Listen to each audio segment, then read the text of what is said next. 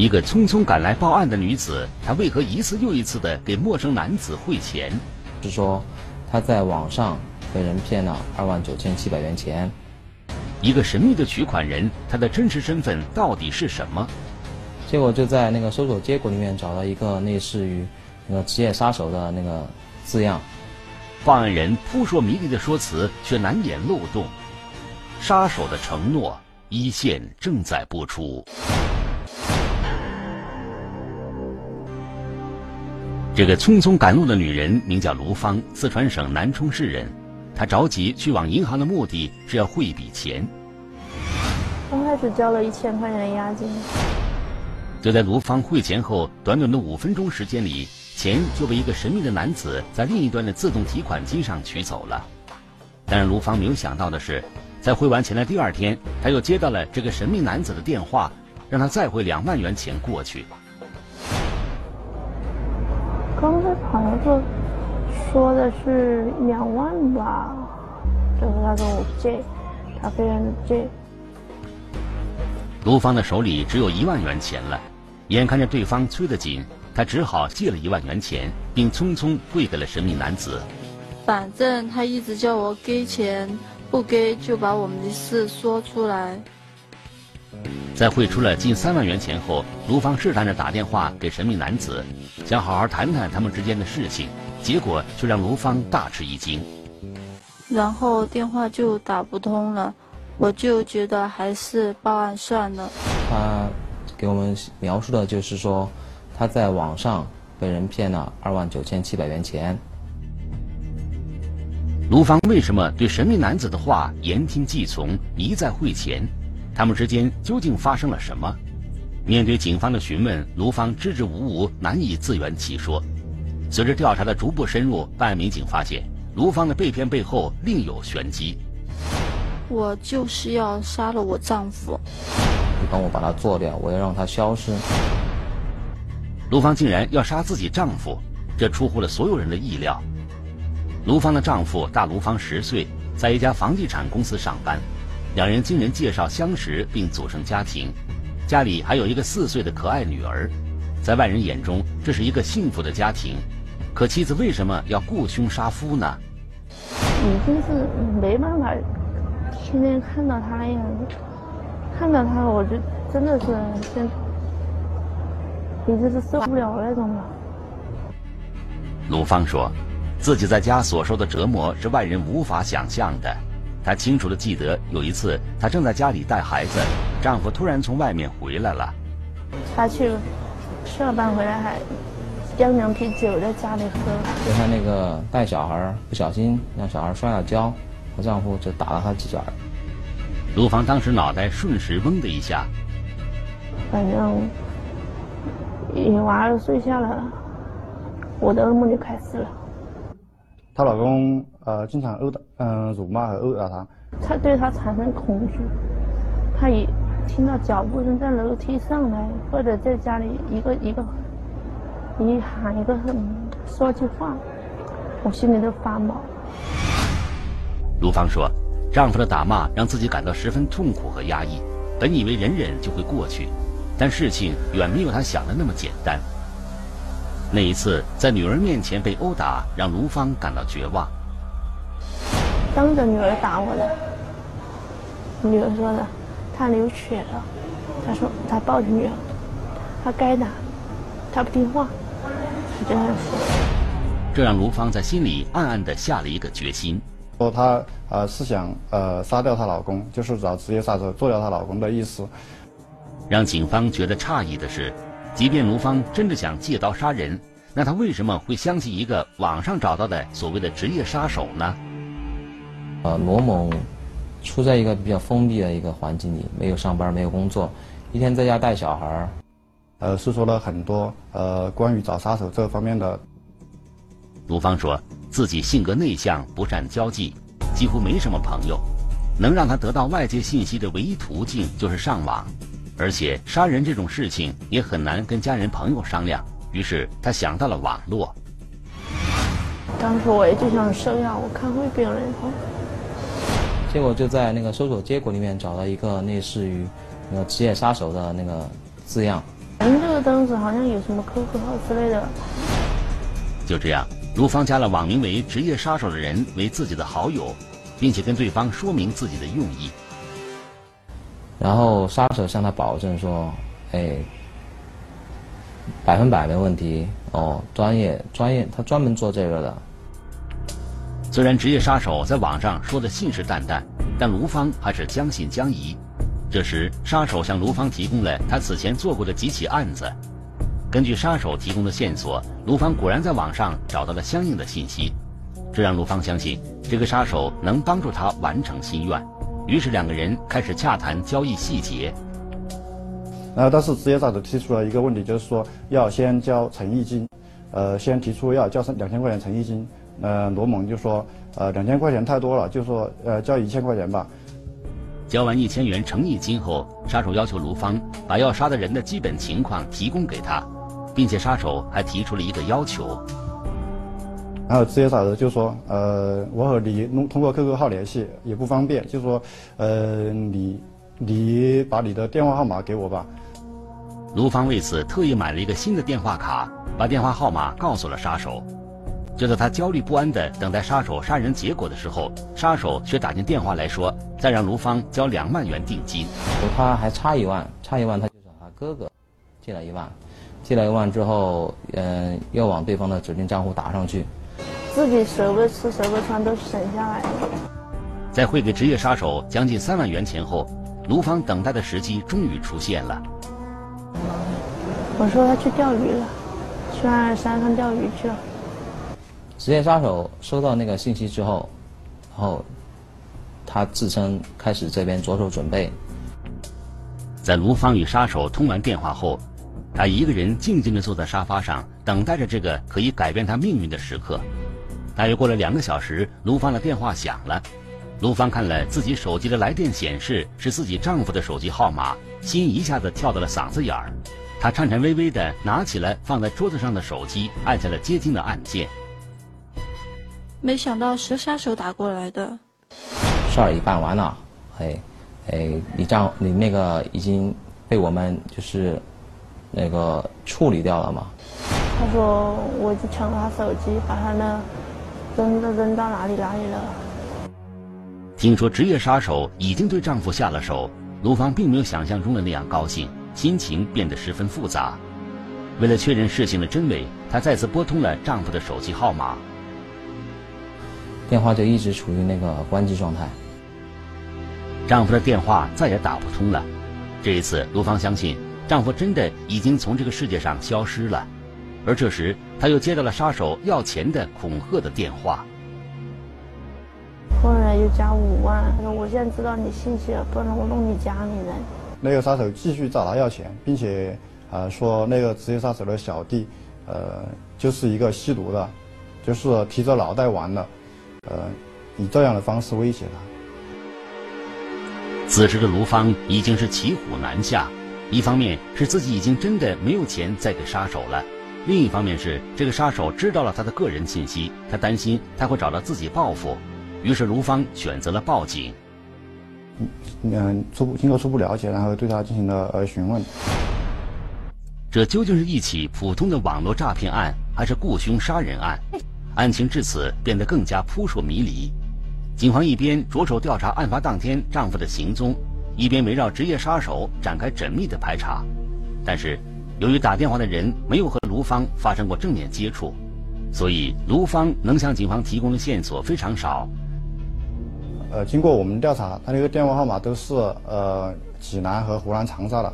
由于他那个所用的号卡都是不是使用的实名登记，我查询难度很大。那个我们就是知道他那个号码是外地的，而且那个手机号码在那个案发之后都全部停止使用了。警方立即对卢芳汇款的银行账户展开调查，结果发现这个账户的所在地是在云南省。啊，女性，而且跟那个案子，嗯，身份信息的话查出来跟这个案子感觉上没什么关联，冒用他人身份证件开取的那个开设的。银行账户，看来神秘男子对警方的调查早有准备。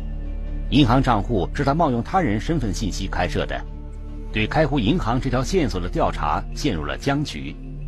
就在此时，警方对卢芳提供的 QQ 号码的调查有了重大发现。河北警方办的一起那个诈骗案当中，意外的发现，他嫌疑人所使用的 QQ 号码跟本案中那个罗某交的那个 QQ 号码是同一个号码。所以说，我们和河北警方取得联系之后，发现那个人已经被那个关押在那个河北那边监狱里边了。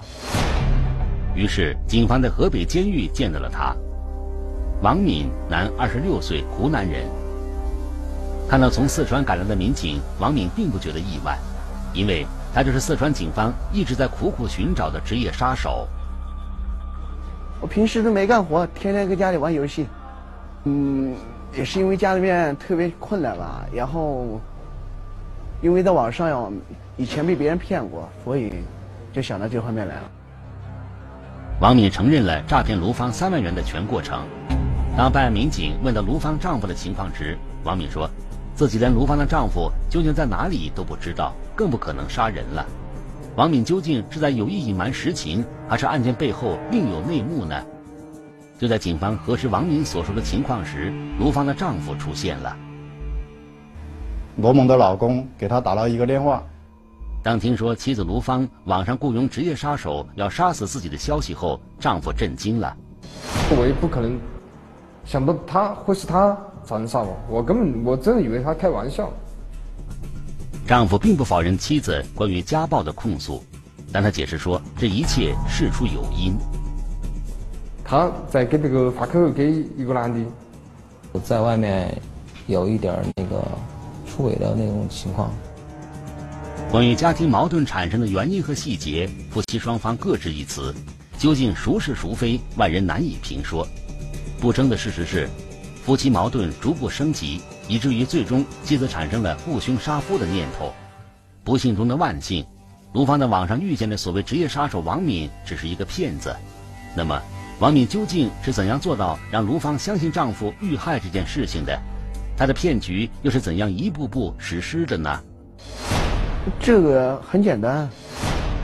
由于卢芳丈夫挑选的钓鱼地点非常偏僻，很少有人能找到。而且这一次钓鱼一去就是四天，所以卢芳和警方一时难以找到他。但是钓鱼时也没必要把手机关机，并且警方在之前对卢芳的询问中，她也说丈夫从前在钓鱼时没有关机这个习惯。我到了鱼塘没多久，哎，大概就几分钟，可能不到十分钟吧，呃，电话就来了，然后我就给她老公打电话，我就一直打。在此之前。丈夫在家里每天也会接到很多这种骚扰电话，后来经过证实，都是王敏打来的。她老公接了一接了几个陌生的电话，都是辱骂她老公的。我就要要她老公觉得，反正老有人骚扰她。为了达到目的，骗子王敏在那天上午加快了打骚扰电话的频率和辱骂的力度，这让一心想外出钓鱼躲清静的卢芳丈夫苦不堪言。几个号码给我打呀，七八个，一直给我打，打了一上午，根本就不认识这些人了，他们就一直打，然后我反正还骂我这些，我真的当时真的特别觉得觉得很莫名其妙的。打到后来，他把手机关机了。在确定卢芳丈夫手机关机后，王敏开始实施接下来的要钱计划。使用的是一个改号软件，通过改号软件，然后。呃，改成将电话号码改成罗某老公的电话号码，给他打过去了。他做的就是一个时间差，瞅准这个时间，然后关机了，马上打电话给被害人说：“哎，事情办完了。”被害人一打电话，哎，确实关机，那么他就马上打钱。就这样，王敏精心设计好的骗局，最终把自己送进了监狱，也使得卢芳一心想实施的杀夫计划彻底落空。罗某如果是请到了真正的职业杀手，后果是非常严重的。那么她老公很可能就被杀了。如果她老公被杀了的话，她就呃是故意杀人既遂。既遂和未遂是有呃在量法律量刑上是有很大的区别的。在刑法上讲，他犯罪未遂，从法律量刑上应该是三至七年。面对古塔，他跪地不起，究竟有什么难言的心事？监控画面中一闪而过的黑影，躲不过密切跟踪的双眼。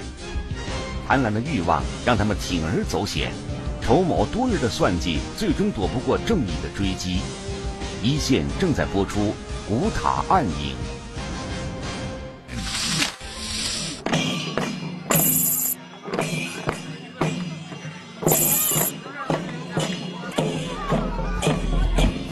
二零一四年五月二十七号这一天，太康县寿圣寺塔下锣鼓喧天，塔周围聚集了很多村民，他们似乎都是来看热闹的。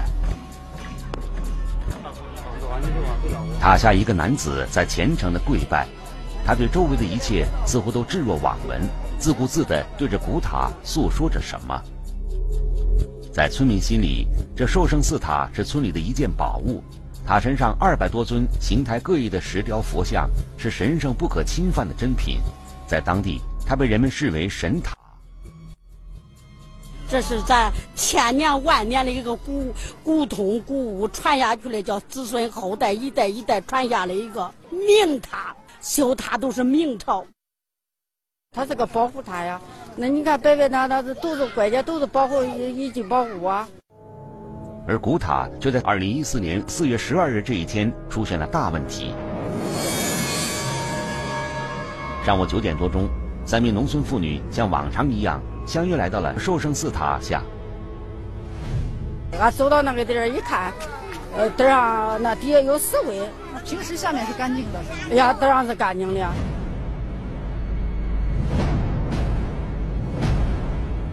养两年，十几年通好了。明显的是从东侧把这个镶嵌它的砖块用敲压的方式和敲碎，敲碎以后，然后把这个把这个最东侧这个佛像给敲走了。塔身上的石佛像不见了，这个消息片刻之间传遍整个村庄，村民开始自发寻找。与此同时，太康县公安局的侦办民警也赶赴现场。当时高原塔它是没有这个院墙，也没有门塔呢是坐落于这个大坑的南侧，东侧呢是这个将军庙，西侧呢是这个福殿和三奶奶庙，后面正在建那个一个主体的大殿，所以这整个后面的比较乱一点，相当于这个后面是工地。寿圣寺塔为七级阁楼式砖塔，塔高二十八点三米。魏道石佛像位于寿圣寺塔北壁第三层最东端，距地面高约二点六米。一个正常人是难以攀爬，在那个部位是不可能能用到力的。它有这么高，肯定要借助一定的辅助工具，它才能到达那个所像所在的那个位置。根据对现场初步观察，警方推测，盗窃佛像的犯罪嫌疑人作案时带着梯子，这意味着他们也准备了交通工具。显然，这是一起蓄谋已久的盗窃案。就这一块佛像的痕迹来讲，明显四侧周围有撬痕，像是经过这个撬杠一类的东西。和他近邻的第二尊佛像的四周，呃，有明显的打孔的痕迹。这个第二尊佛像周围镶嵌的这个砖块也被打碎了，已经打上孔了，而且感觉很失潮的样子。结合塔身上的破坏痕迹，警方分析，嫌疑人应该还有撬杠、手电钻等多种作案工具，说明他们不仅对寿圣寺塔有一定的了解，而且具备挖掘技术和相关文物知识。这样一种难度很高的行为，绝非一个人能够完成。这说明至少有两个人作案，上面一个人实施撬、钻这个过程，而撬掉了这一些这个砖头，然后送到下边接住这一个人，然后接边这一个人之后，这个放置到地上。而且这个盗窃是有一定试探性，将来还可能会有更大的盗窃。会不会是内外勾结？这是民警的第一个疑问。专案组先后走访案发现场周边居民、护塔人员，寿圣寺大殿建筑人员、管理人员、善款捐款人员共一千二百余人，筛查太康县及周边县市住宿人员六千余人，调查该县及周边县市出售梯子、电钻商户三百余家，走访排查文物古玩店五十余家。同时，专案组在全省范围内发协查通报，和海关等部门开展协查，并大面积张贴悬赏通告。但是，一系列的走访之后，警方并没有捕捉到关于嫌疑人的任何信息。寿生寺塔是全国重点文物保护单位，按理说应该有专人看守，并配备足够的防盗设施。然而，现实情况却让侦查员非常失望。除了村民自发组织的护塔队。这座古迹几乎处于不设防的状态。现场，呃，三公里范围这些主要路口，包括这些小巷的这些视频，在进行分析吧之后，没有发现嫌疑情况下，我们又继续往外扩展，以高仙塔为中心向四周扩散，在这一个时间区间内形成一个包围圈，一直将作案人能够容纳到我们。视频侦查的范围内之下为止。他作案前，他不可能不到现场去踩点儿，去熟悉周边的环境。其中一个群众向我们反映，在案发前有十来天，白天的时候，这个他在他周围转的时候，曾经看到有两个人，在他也在他对着他指指点点，感觉到不像信徒，啊，行迹有些可疑。与此同时，围绕作案工具进行走访调查的民警也向专案组传来了重要信息。案发前几天，在他这个地方有两个人购置了一个手电钻。从他们说话的语气来讲，不像是木工，呃，不像是专业人员购置。根据村民和五金店老板的描述，他们所见到的两个人从年龄、身高、衣着、体态来讲，似乎是一致的。显然，这两个人不是高贤集本地人。他们是从哪里来的？这个视频主要是嫌疑人去作案的时候骑个电动三轮车，旁边旁边带了有一个明显的有个有个梯子的形状。就是当天作案时间都是晚上七点半左右，就是他去的时候。啊，就是他去的时候，因为视频当时比较模糊一点。虽然视频条件不是很太好，但是通过流动轨迹来看。明显可以看出，是一个三轮车。然后现场视频通过的地面上的这个水光，因为当时下着一小雨，地面上的水光能够反射出来梯子的形状。有去就一定有回，果然，侦查员在凌晨四点左右的监控视频中再次发现了嫌疑人的踪迹。这个视频是刚才给的来那个同一个视频点，那就是在第二天的凌晨四点钟发现一辆三轮带个长形的梯子，作案后。就是进入天城的方向。我们又向城内追索，一直追索到县城的这个在西南角一个村庄，叫白庄，在那儿消失。白庄是太康县的一个城中村，位置相对偏僻，外地人在这里租房的比较多，这增大了民警找寻两个嫌疑人的难度。搞的动作大了，嫌疑人很可能自己说的这个痕迹毁掉之后，他们都都走了，对，对咱这个侦查反而起反作用，嗯，所以我们我也没我们没有敢进行大面积的排查，这是一个秘密的这个走访。走访中，一家出租的小院引起警方的注意，租房人叫徐四，商丘睢县人，半年前他来到这里租下院子。而现在在这里住的两个人，一个叫刘吉斌，一个叫赵渊，两个人都是太康县人。他们租房的院落内有梯子和三轮车，与我们视频所显示的那种类型是一致的。根据种种证据显示，刘吉斌和赵渊就是石佛像被盗案的犯罪嫌疑人。二零一四年五月十五日晚，专案组经过对案情进展的分析研究，决定抓捕刘吉斌和赵渊。说你找我帮忙了，我也给他五百块钱，给你五百块钱。他也没讲的是盗窃东西了，他说叫帮忙，我就给他，心里都这样讲的。他是雇佣这两个人作案的人，也就是朱某。呃，两个人分别获利是五百元。刘吉斌、赵渊告诉警方，就在石佛像被盗走的当天就被徐四带走了。至于去了哪里，佛像有没有被出售，两个人一无所知。事不宜迟，民警于二零一四年五月十六日赶赴睢县，次日凌晨在徐四家中将其抓获。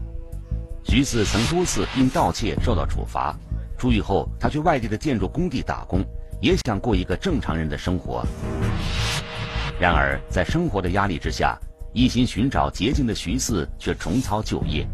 二零一四年二月份，徐四对圣寿寺塔镶嵌的佛像产生了邪念。虽然他是道家老手，但对文物一窍不通。一个偶然的机会，徐四结识了经常倒卖文物的张解放。我以为对这个古物类我根本就是不懂，他是就是收藏古物的，他因为啥他懂这个不懂？因为呢，是不是我是叫他悲哀？头一回见面，他说是给山西他他给他修庙，那庙外有那样的佛像。我只见没见，我的又没见到你啥样。这几个人是，他没有一个盗窃文物这这些呃这些前科。说实在，他都是这几个他是是第一次组织到一块儿，第一次作案。你们两个人去那儿看过？啊，哎。那你们两个怎么知道这个塔的呢？那他不知道，我不知道，我确实我不知道。那佛像跟他差不多，他一个能给多少钱？我说一个几千块钱吧。他不是挖掉这个佛像以后嘛，哎，叫卖给他，哎，给他给两千块钱，你挖了我给你两千块钱，都这个意思。经过一段时间的观察和研究，徐四决定找一个熟悉地形的人，此人就是销赃时结识的刘启斌。两个人趁着夜色，又一次来到圣寿寺塔下。头一次去了，晚上去，我当时晚上去就是想。哎，能整，哎，能弄，哎，嗯，那是榆木拿着到那都拿都拿个螺丝刀，平常多好挖的都拿个螺丝刀。第一次盗窃石佛像，因为工具准备不充分失败了，但这次失败并没有让徐四等人知难而退。张金王他说这个，我这弄不下来，弄不下来，对对对，我到那屋檐那骡子刀都拿个螺丝刀在那画，你别不下来，他你，他你这。那东西找那个流川整夜在，在买买买点流川。徐四和刘继兵一起买了梯子、撬杠、手电钻。为了确保成功，他们决定再找一个帮手。就这样，趁着雨夜，三个人再次对圣寿寺塔的石佛像伸出了黑手。你们商量挖几个，挖到啥哟？我撬着那时候没撬，没撬下来，他两个撬了。叫了个那中了。徐四开着三轮车，把刘吉斌和赵渊送回出租房，卸下作案工具，带着石佛像找到了张解放。他要一万，要一万，我说的八千块钱吧，我都有石头了。我说我也不懂，反正都是房东，再买赔了。张解放口口声声说自己不懂文物，可得到石佛像后，他立即藏到了自己姐姐家。在这里。太康县公安局经过一个多月的追踪，终于在张解放的姐姐家追回被盗文物。咱把这个佛像给拿下来，对不起人家的，对不起这些人，不应该找这个东西，都是大家共同信仰这个东西。我对不住老百姓，心里想着趁着这个时间，就给这老百姓们赔个不对。